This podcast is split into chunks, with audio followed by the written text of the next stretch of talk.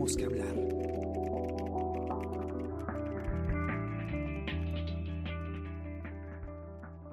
Días, ¿cómo están? Esta mañana los acompaña Gladys Pereira y hoy tenemos que hablar sobre el pedido de vacancia y todo lo que ha ocurrido desde el último jueves.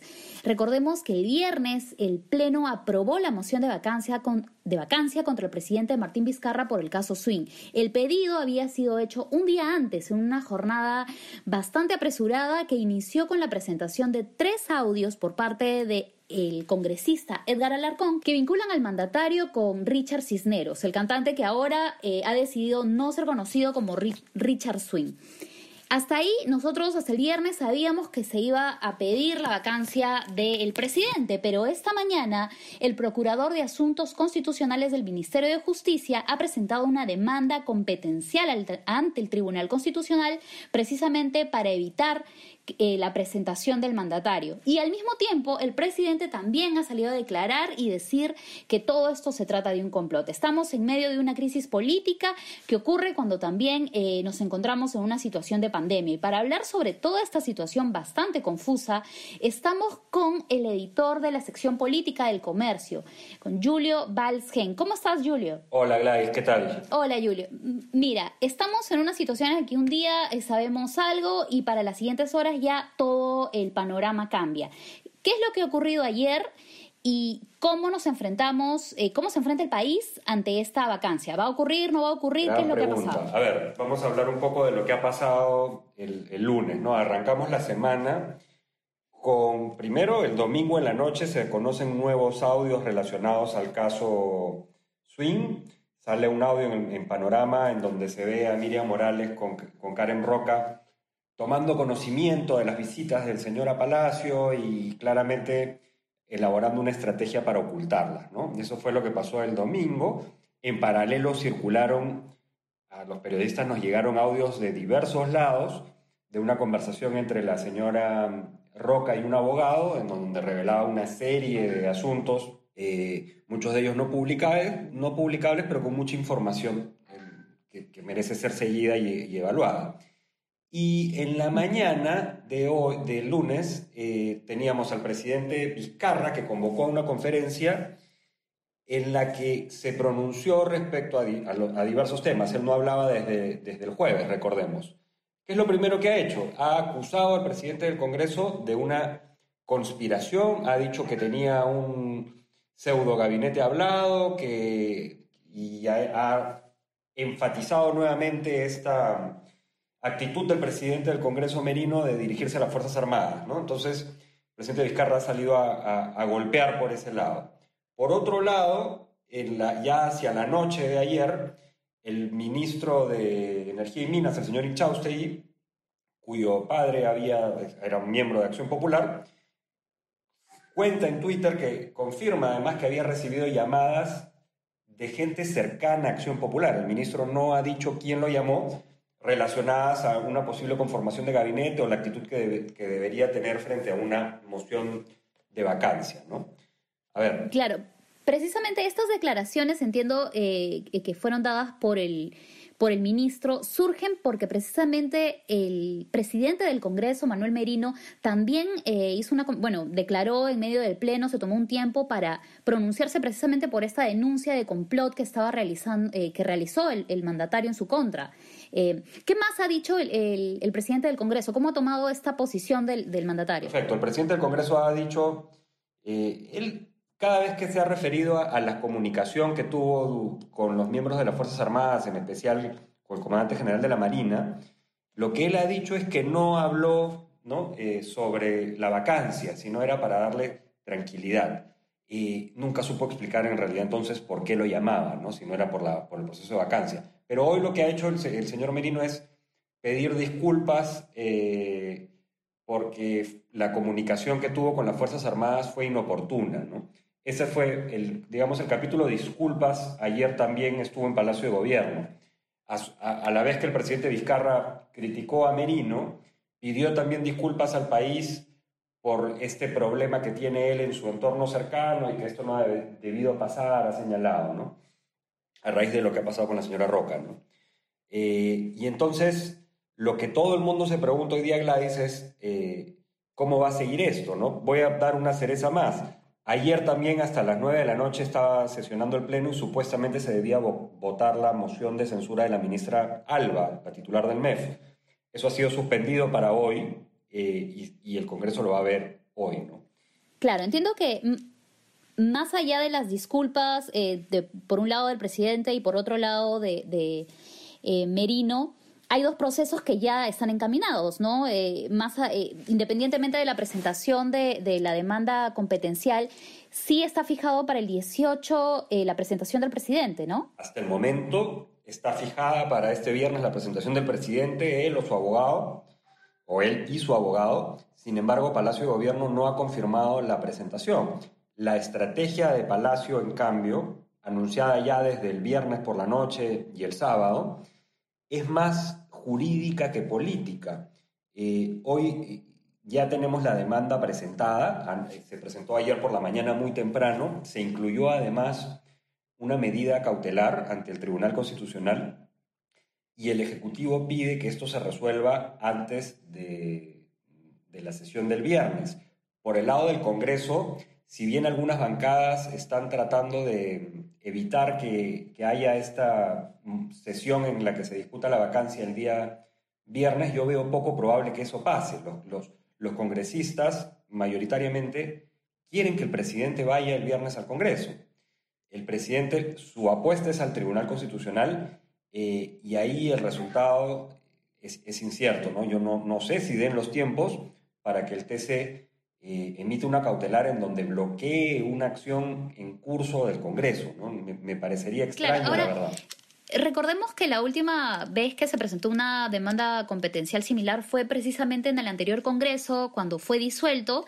Eh, presentaron también una demanda competencial ante, ante el Tribunal Constitucional contra el Ejecutivo, pero en ese caso tardó varios meses en resolverse, porque creo que, que recién salió el fallo en enero. Y, bueno, el cierre del Congreso ocurrió en septiembre. Es correcto, y la cautelar también se resolvió después, ¿no? Eh, sí, los tiempos dicen que lo previsible, la verdad es que no sé, no, no, me, no me aventuraría a decir si es que el TC va a resolver antes o no la cautelar, lo tendrán que definir ellos, pero sonaría raro una cosa tan inmediata del TC, ¿no? Y sería pues eh, el TC inmiscuido en este problema político entre los dos poderes del Estado. Eh, y yo no sé cómo terminaría tomando el Congreso que el TC le suspenda em, la, posibilidad de tener una sesión con el presidente, ¿no? Digamos que si el TC decide que la cautelar admite a trámite la demanda, rechaza la cautelar o simplemente no la resuelve hasta después del viernes, lo que debería pasar es que el presidente asista al Congreso, eh, dé explicaciones de lo que tiene que dar explicaciones, evidentemente, y ver cómo reaccionan los congresistas ante eso. ¿no? La mayoría de bancadas ya ha manifestado que más allá de que se va a tramitar la vacancia, ellos van a votar en contra. Recordemos que se necesitan 87 votos para vacar al presidente. Hoy día no hay ese número de votos. Lo que a mí me preocupa es que la propia actitud del presidente Vizcarra frente al Parlamento enerve o, haga crispar aún más a los congresistas frente a esta sesión del viernes. No sé si, si me sigues. Entiendo, entiendo que, como tú bien lo mencionas, ya hay algunos congresistas que habían votado a favor de, la moción de vacancia que ahora han dicho no queremos vacarlo, pero sí queremos que nos expliquen. Que se explique exactamente qué, el contenido de los audios, por qué estos audios han generado tan, eh, han llevado a este punto que el presidente pueda estar en una situación en la que eh, si, si la mayoría lo desea puede ser vacado. Entonces, ¿qué es lo que necesita el, el Congreso? ¿Qué es lo que está pidiendo que se explique? Mira, finalmente esto es un juego político, ¿no? El, hay, por un lado, la necesidad de que el presidente explique, yo creo que no lo ha hecho, definitivamente no lo ha hecho, qué es lo que ha pasado en realidad en esos audios, ¿no? Primero, eh, el manejo de su entorno, ¿no? El precario manejo de su entorno. Uno no pensaría, bueno, quizás sí, ¿no? Que la, oficina de la persona que personifica al Perú, valga la redundancia, se maneje con esa precariedad. Eh, y el encubrimiento, ¿no? Las visitas del señor Swing, la relación con el señor Swing, eh, o perdón, Cisneros, eh, la contratación por parte del Ministerio de Cultura, la supuesta visita de la ministra de Cultura después a, Palacio. Hay varios temas que tiene que aclarar el presidente. Eh, que existan los temas a aclarar no supone que el presidente deba ser vacado, pero el presidente no está dando entrevistas, el presidente se dirige al país eh, con mensajes a la nación y sí entiendo yo que el Congreso quiera escucharlo. Y no solo es escucharlo, es, de alguna manera también decirle, bueno, presidente, usted eh, ha tenido una actitud confrontacional con nosotros eh, y nosotros queremos decirle que el poder finalmente también recae en el Congreso. Y el presidente Vizcarra, pues Gladys, no tiene una bancada, no tiene a nadie que lo defienda, no tiene cómo bloquear una vacancia, no tiene un solo, o sea, tiene votos, hay bancadas que lo están respaldando, pero no son sus bancadas, ¿no?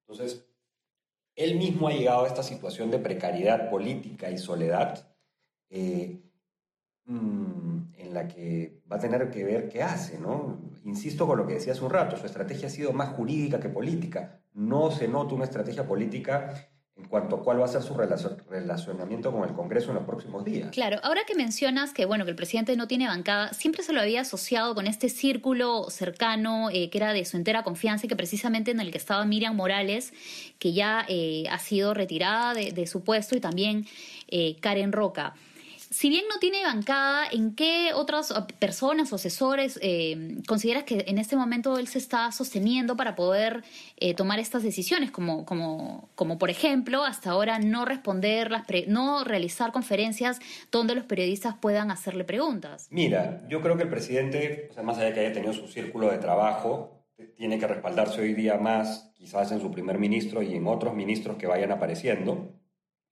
Eh, pero normalmente el presidente Vizcarra ha utilizado la confrontación y ha capitalizado en términos de opinión pública, ¿no? Eh, las encuestas, ¿no? Y aprovecho para contar que el día de hoy publicamos eh, una encuesta que ha, realizado Ipsos. La encuesta la hizo entre el eh, sábado y domingo, ya cuando se habían, cuando habían ocurrido los principales hechos, ¿no? Ya estaba aprobada la, la vacancia, la moción. Eh, y el 79% del Perú eh, quiere que se quede el presidente. ¿no? Y no solo eso, sino que la aprobación del presidente Vizcarra está en 57%, sigue siendo sumamente alta. Entonces, más allá de todo este juego político, ejecutivo, legislativo, tiene no bancada, poder, eh, conspiración, no conspiración, etc., el presidente Vizcarra, hasta el momento y post crisis o en medio de esta crisis, sigue contando con el principal respaldo con el que siempre ha contado, que es la opinión pública. Entonces, probablemente eh, apueste a eso el presidente y hay que ver cómo, cómo reacciona este Congreso, que también tiene que escuchar probablemente la opinión pública, más aún si muchos de los partidos representados ahí, eh, en tan solo unos meses, van a estar discutiendo nuevamente en, en una campaña electoral buscando ser elegidos en la presidencia y en el Congreso. Claro. Ahora, eh, tengo entendido que también la legislatura va a acabar pronto. ¿Cuáles son los otros dos temas que, por un lado, por ejemplo, el Ejecutivo estaba insistiendo que, el Congreso debería aprobar? Justo antes de que se vote la vacancia eh, el día viernes, el Congreso llegó a aprobar que no se pueda permitir a los sentenciados en primera, en primera instancia postular. ¿Qué es lo que queda, en todo caso, para que, digamos, el Congreso diga, no estamos actuando... Eh, por una revancha o no queremos realizar nuestro trabajo legislativo, sino queremos respuestas del presidente. Mira, el, Congreso, antes de votar la moción de vacancia del presidente el día viernes, tuvo un gesto político en el que participó la bancada de, APP de aprobar la segunda votación de, este de la norma de impedimentos, ¿no? la que, como dices, impide que eh, sentenciados en primera instancia puedan postular. ¿no? Y de hecho, el presidente Vizcarra ayer, perdón, en su mensaje eh, señala la promulga la ley ¿no? en, televisión nacional, y no menciona al Congreso, de hecho sea de paso, pero promulga la ley. ¿Qué es lo que está pendiente? Lo más importante, hasta el 28 de este mes se pueden aprobar eh, reformas eh, que tengan vigencia en la próxima elección. Y el presidente ha pedido que, se, haga, se hagan estas reformas, ¿no? algunas como el financiamiento de partidos, por ejemplo. Sin embargo, pues, con todo lo que está pasando, eh, se ha perdido atención a ese tema. Me imagino que se retomará una vez que pase esta, esta ola. Y lo que tenemos el día de hoy es que el Congreso también podría terminar vacando a la ministra Alba. No sabemos si existen los votos o no. Hasta hace un tiempo, hasta hace unas, unos días o horas, considerábamos que no, pero hacer un vaticinio de ese tipo como el Congreso peruano es eh, casi suicida. Claro, estamos, como mencionas, en una crisis que se suma a la crisis sanitaria. Eh, ¿Consideras que en algún momento ha habido una buena relación entre el Congreso y, el Ejecutivo?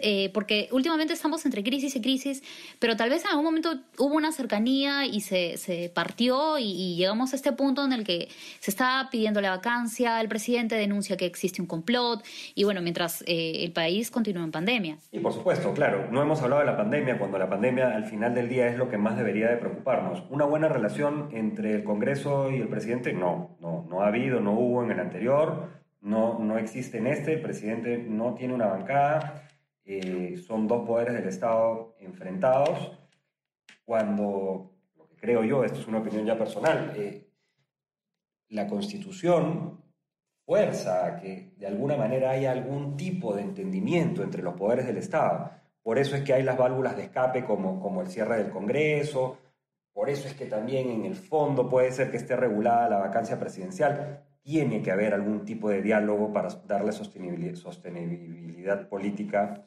a, un gobierno entre los dos poderes del Estado. No lo está viendo. Eh, si es que termina de pasar este capítulo de la vacancia, habrá que ver cómo se relacionan hacia futuro porque nos quedan varios meses todavía hasta el 28 de julio del 2021. Eh, esperemos, esperemos que se, dejen las, las pullas y las rencillas y nos concentremos en lo importante que yo considero, como tú entiendo, eh, la pandemia. Claro, que es lo que está ocurriendo en este momento. Bueno, muchas gracias por esa explicación. De todas formas, queda la duda porque efectivamente no sabemos qué va a pasar hasta, el, hasta este viernes. Y la idea es que los poderes del Estado empiecen a enfocarse en, en, esta situación de emergencia sanitaria que, aunque la crisis parece llamar un poco más la atención, no, no ha cesado. Todas las personas que nos siguen hasta este momento en el podcast, no se olviden de visitar el comercio.pay también. En nuestra versión impresa estamos con todo el análisis sobre la demanda competencial, también sobre eh, la presentación de la ministra y lo, y lo que sigue para los próximos días. Muchas gracias, Julio. Y también no se olviden que estamos en Spotify estamos en Apple Podcast, en Spreaker y en SoundCloud y por supuesto en las redes sociales de Facebook, Twitter e Instagram. Gracias Julio, me imagino que la política nos va a, tener toda esta semana un poco eh, preocupados, así que vamos a seguir con, este tema mientras siga siendo, eh, mientras no se decidan nuestras autoridades a ponerse de acuerdo. Muchas gracias. Chao, Lai, gracias a ti. Listo, ya nos vemos pronto. Chao a todos. Esto fue Tenemos que hablar Esto fue El Comercio Podcast.